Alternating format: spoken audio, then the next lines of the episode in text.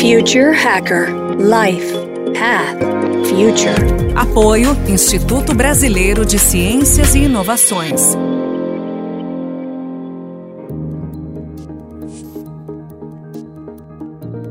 Olá pessoal, bem-vindo ao Future Hacker. Sou André Chaves e vou entrevistar hoje Andrei Espiridião, um designer formado na USP. Atualmente ele desenvolve projetos que surgem intersecção entre tecnologia e design. Né? Na carreira dele, ele mergulhou em computação gráfica, mídia interativa em tempo real, realidade virtual, internet das coisas e ambiente físico digitais. Né?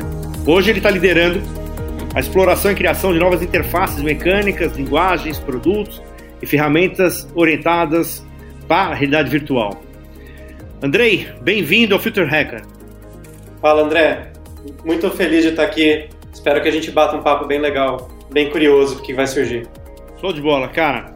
Andrei, primeiro assim, né, eu acho que é uma, eu, eu, já te conheço há alguns anos, eu, eu sou testemunha que você sempre trabalhou, acho que desde o começo da tua carreira, com projetos à frente do seu tempo. Eu acho que, assim, para mim você é literalmente um future hacker mesmo, na essência.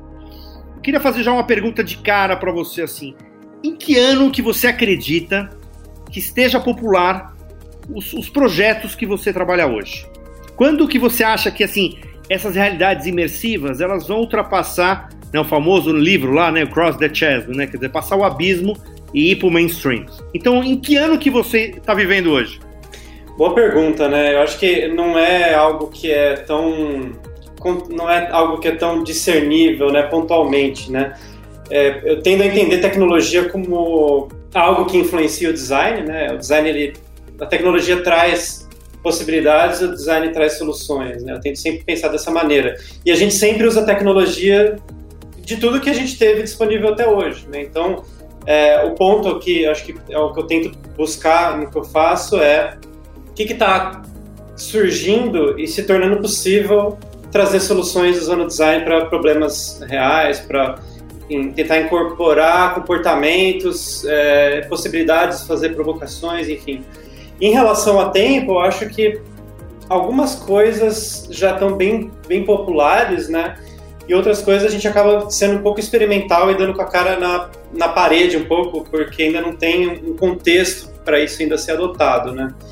realmente eu não sei se eu consigo te dar um ano preciso, né? Mas eu acho que eu espero que muitas das coisas que eu explorei, venho explorando, a gente consiga nessa década aqui se tornar produção, né? Hoje trabalhando em realidade virtual, eu consigo ver isso. O lado, o, o lado que, que era impossível há, muito, há poucos anos atrás, né, de 2014, né, quando a, teve o primeiro, o grande salto aí com a, com a óculos, né? É, hoje já é uma realidade, já tem business formado ao redor. Então já posso dizer que o que era sonho em 2014 já está se concretizando como é, possibilidade hoje em dia. 5 a 10 anos, né? A própria Gartner tem o, o Hype Cycle, né? onde eles analisam tecnologias emergentes e eu sempre acompanho para ver o que está surgindo, né? É, e em relação a essas realidades imersivas atravessarem essa, esse, esse chasm aí, olha, muito do que a gente imaginaria que não é possível já é hoje em dia em falando em realidade virtual, hoje a gente principalmente está falando de da mídia imersiva como realidade virtual, a gente está falando em visão, audição e corpo presentes é, em um determinado ambiente. Isso já é realidade, né? Já existe um ecossistema de realidade virtual e a Árvore, né, a empresa que eu trabalho hoje, é uma, é, é uma dessas, desses agentes no, na indústria, né? E, mas ainda tem muito a se explorar, né? Então, o que, que a gente considera imersivo é, é o que a gente pode considerar que dá para fazer. Então, hoje, muito do que a gente trata como estado da arte é visão, audição, a presença de corpo, né? O traqueamento. Alguns poucos anos atrás, você não tinha como se movimentar num ambiente virtual. Ou se você tinha, como eram soluções muito caras. Hoje você consegue comprar um produto de prateleira que fornece isso. Isso é incrível quais outros sentidos ainda estão em aberto? É, o olfato, por exemplo, comecei uma, uma conversa com uma, uma, grande empresa de, que trabalha com olfato e com, né, seja com fragrâncias ou com aromas, né, que existe uma diferença, para a gente tentar explorar e começar a entender, enfim, tem um sentido inteiro não usado. É, tem outros campos também com a áptica, então o próprio dispositivo que hoje usa é, o óculos, né, agregado ao óculos, usa para descobrir onde você, onde a sua mão está e para capturar os inputs da sua mão num ambiente virtual, hoje pode te passar também uma resposta de toque para você. Putz, eu apertei um botão aqui, eu tenho uma resposta áptica. Já é um pouco melhor do que nada, mas ainda tem muito a passar, né? Então não só um, uma vibração, como a gente já tem há muito tempo, né, no controle, né, PlayStation, alguma coisa do tipo, mas também uma textura ou um toque mais duro. Né? Existem dispositivos de, de toque com base em, em, modelagem acústica, né? Isso já é realidade, eu já, enfim, já experimentei com isso. É, e é, isso é interessante, né? Porque eu não estou mais tendo que segurar algo para sentir algo, mas eu posso tocar no ar. Então isso já é também um outro tipo de coisa que está na virada para se tornar um pouco mais é, acessível.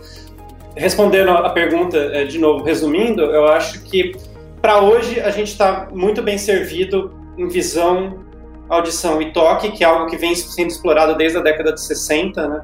passando ali pelo Jaron Lanier também, que é um, é um pioneiro ali na década de 80 com a VPL.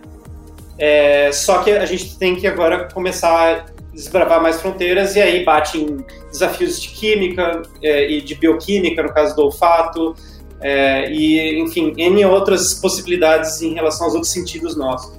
Enfim, isso completaria mais a imersão, né? mas eu acho que já é bem satisfatória a imersão. A gente consegue sentir que está em um lugar de fato é, e que você visitou aquele lugar mesmo.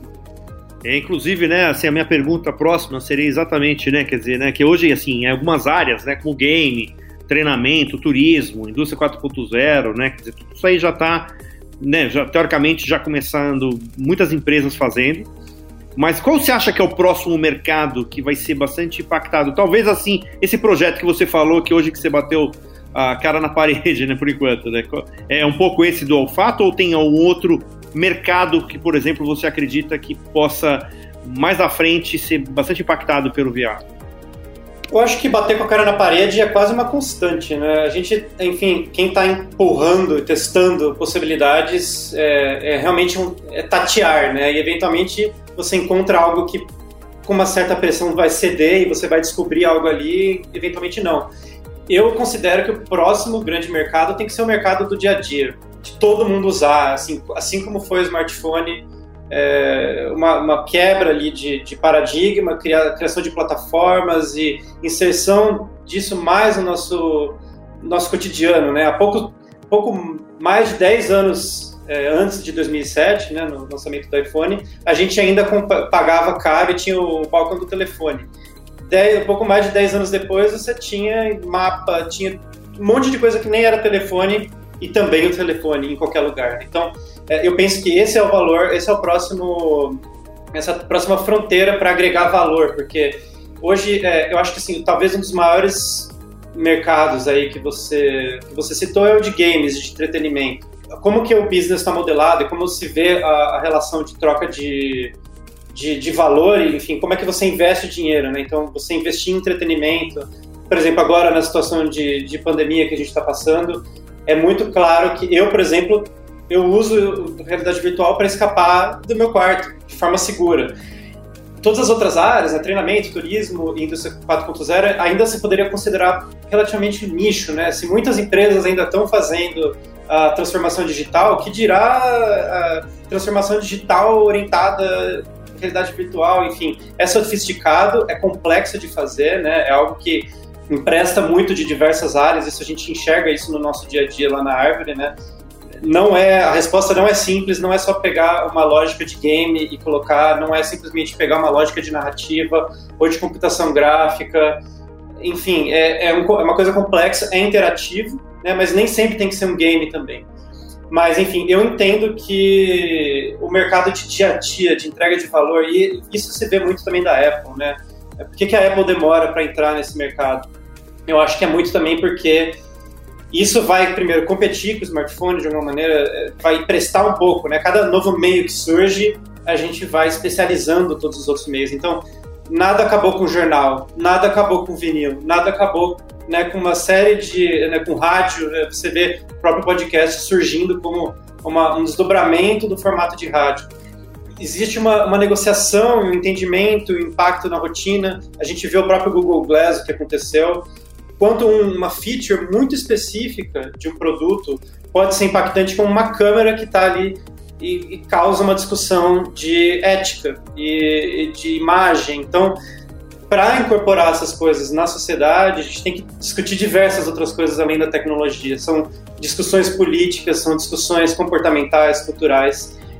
Esse é o desafio. Quando a gente fala de realidade virtual, a gente está falando da substituição de uma realidade por outra. Né? Não importa qual o sentido. Então, se é visão, eu vou botar uma, um óculos, eu vou tapar tudo que você está é, enxergando e vou te trocar por uma imagem virtual. Se for o áudio, a mesma coisa, né? Eu vou, eu vou sobrepor e vou trocar. Eu vou te isolar do mundo real e vou te trazer no mundo virtual. Existem outros conceitos e talvez seja mais por aí que a gente vai, vai caminhar quando a gente for falar de rotina e, e enfim, de entrega de valor incorporada no nosso dia a dia, que é a realidade mista, que é quando a gente agrega elementos virtuais no ambiente real. É, como que o Magic Leap fez, né, o HoloLens. Então, é, eu consegui fazer um mundo híbrido onde eu não tenho mais que nem, eventualmente, fala-se muito, né, de no, no, em internet das coisas, né, que, como é que vai ser a casa do futuro? Vai se parecer cada vez mais com a casa do passado, porque o computador está vindo muito mais para dentro do nosso corpo. Então, eu não preciso ter uma tela física, eu posso projetar uma tela num dispositivo que tá, é, que eu estou usando, né, um dispositivo vestível. Enfim, então acho que esse esclarecimento é importante, né, a diferença de realidade virtual em realidade mista. E a realidade aumentada, que tanto se fala, fica meio que no meio do caminho. Então, não chega a ser um mundo híbrido, mas é mais a superposição de informações num ambiente físico. Então, acho que é importante essa, essa, esse discernimento. E aí, sim, se você falar exclusivamente realidade virtual, eu acho que o, o potencial grande está em quando a gente tem valor em substituir uma realidade por outra. Seja entretenimento, seja esse treinamento, da própria colaboração em ambientes inusitados, né? Acho que é uma coisa que, que, que tem bastante valor. Não, legal. Tem até uma, uma questão que eu, que eu até estava pensando, quer dizer, eu acho que assim, essa pandemia também deve ter acelerado muito, né? Assim, principalmente o entretenimento, né? Como todo mundo viu, mas o entretenimento em VR, né? Quer dizer, até eu gosto de dar um exemplo, quer dizer, se, você imagina se, se, se o óculos tivesse mais popular para todos e, vamos supor, o Sig de Solé fosse ao vivo, você imagina qual seria a experiência de ver o Cirque du Soleil ao vivo por VR, né? Talvez ele teria sobrevivido aí a né, esse, esse, esse, choque que eles tomaram, se não me engano, eles entraram com recuperação judicial, né? Então, talvez, né, pudesse ser um, uma solução, né, para eles, né? Inclusive, é curioso, né? Porque o Cirque du Soleil tem é, uma experiência em VR, né? Mas eu acho que o que não deu tempo aí foi de criar um, uma nova forma de consumir aquela propriedade intelectual e criar um comportamento das pessoas enxergarem valor em consumir de uma maneira diferente, né? Até outro dia a gente podia e queria ir presencialmente no restaurante. Hoje em dia a gente quer mais ficar em casa. Então, por exemplo, nesse caso, muitos restaurantes estão adaptando para entregar comida para você ter uma experiência culinária em casa, para você terminar a, de cozinhar em casa com toda a segurança. Enfim, como traduzir experiências para novos meios dá para falar, estando num, num, ecossistema que realmente a gente está sentindo isso, cresceu muito o mercado, né? Ainda assim, ainda estamos numa transformação para VR ser mais acessível, porque depende ainda de, de, hardware que muitas vezes é caro, né? A própria, a própria óculos está mudando um pouco esse, esse jogo ao você não depender mais de um computador, porque há muitos anos atrás é, o, o, Google fez, fez uma iniciativa do Cardboard, né, que é, pô, como é que eu posso ter o mínimo viável óculos de realidade virtual sem ter muito investimento, sem ter muita complicação. Fizeram o, o, óculos de papelão onde você põe o celular. Só que isso não te dá liberdade de movimentação do espaço. A Oculus, enfim, passou por um modelo que, que, é, que é um de óculos que depende do computador e agora eles estão migrando mais para óculos independente, que tem um hardware mais parecido com um celular embutido, mas não é simplesmente um cardboard com, com celular, ele é um celular, é, é, é o hardware do celular, o estado da arte do celular, com sensores de dentro para fora, né, que a gente chama de inside-out tracking, que permite você ter a, a espacialização do seu movimento também. Então, assim, está popularizando, está sempre esgotado, é impressionante como é, óculos está sempre esgotado, todo, tudo que é tipo, tem muita demanda reprimida, mas eu também, entender, entendendo o lado de como funciona o, o hardware, eu, eu consigo compreender por que, que eles não dão passo à frente é, do, do, que eles consideram razoável. Então, não adianta inundar de, de dispositivo aí, sendo que a plataforma está evoluindo e, e, é muito interativa, né? Então, acelera muito rápido. Uh, em 2017, quando eu mergulhei de vez em realidade virtual, a gente é, usava cabo para tudo, né? Era cabo aqui ali, era sensores externos, né? E hoje em dia você faz tudo com óculos, é tudo muito mais simples. A gente tentava resolver problemas que hoje nem fazem mais sentido.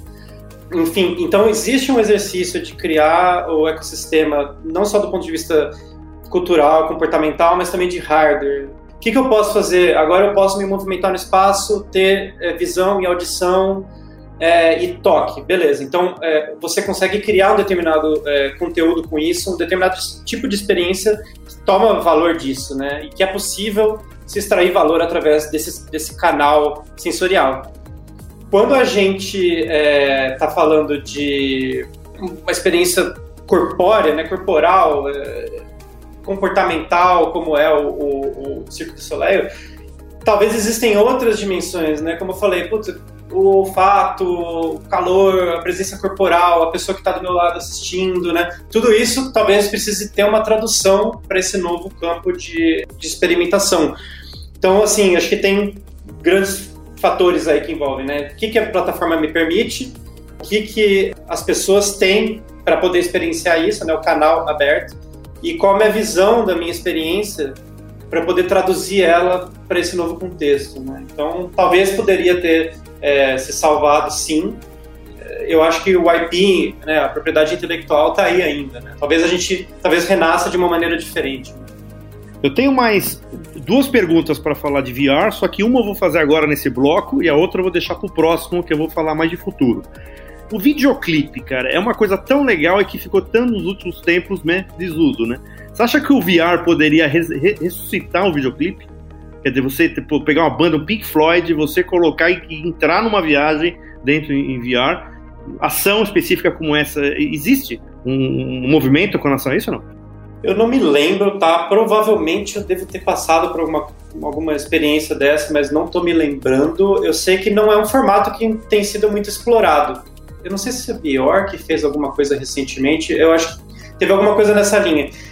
Eu acho que seria super incrível e eu acho que o que é importante, que a gente sempre fala lá na árvore, é como que a presença de corpo ela é importante na experiência, né? Então, enquanto a gente além da questão experiencial, a gente estava acostumado a simplesmente assistir um clipe na MTV, por exemplo, é, a gente era muito mais passivo, então a gente esperava, a gente ficava feliz quando tinha um clipe ali para assistir, pô, que legal, adoro essa banda, vou ouvir.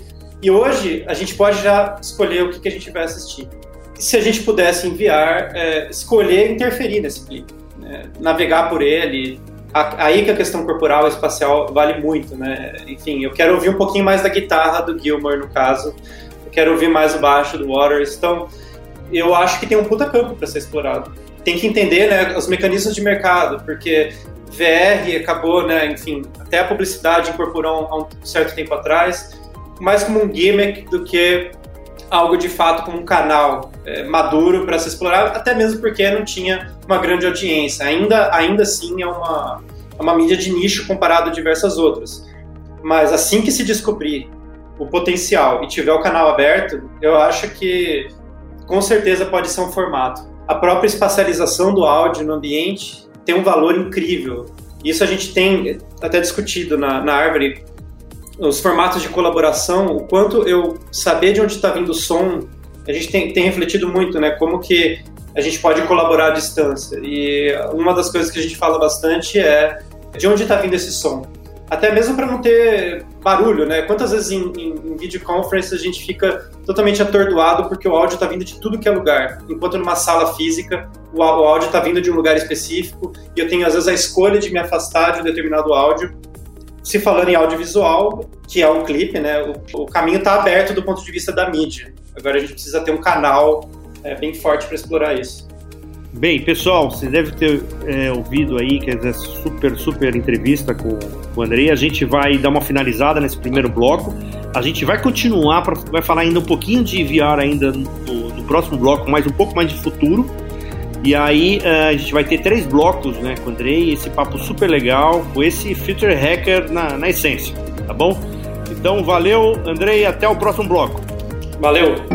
Future Hacker Life Path Future. Apoio Instituto Brasileiro de Ciências e Inovações.